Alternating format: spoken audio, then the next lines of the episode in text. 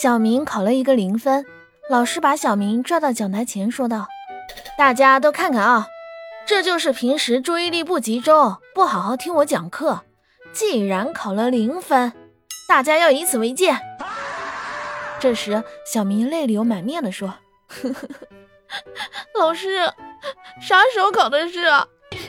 下回能不能在门口通知我一下？”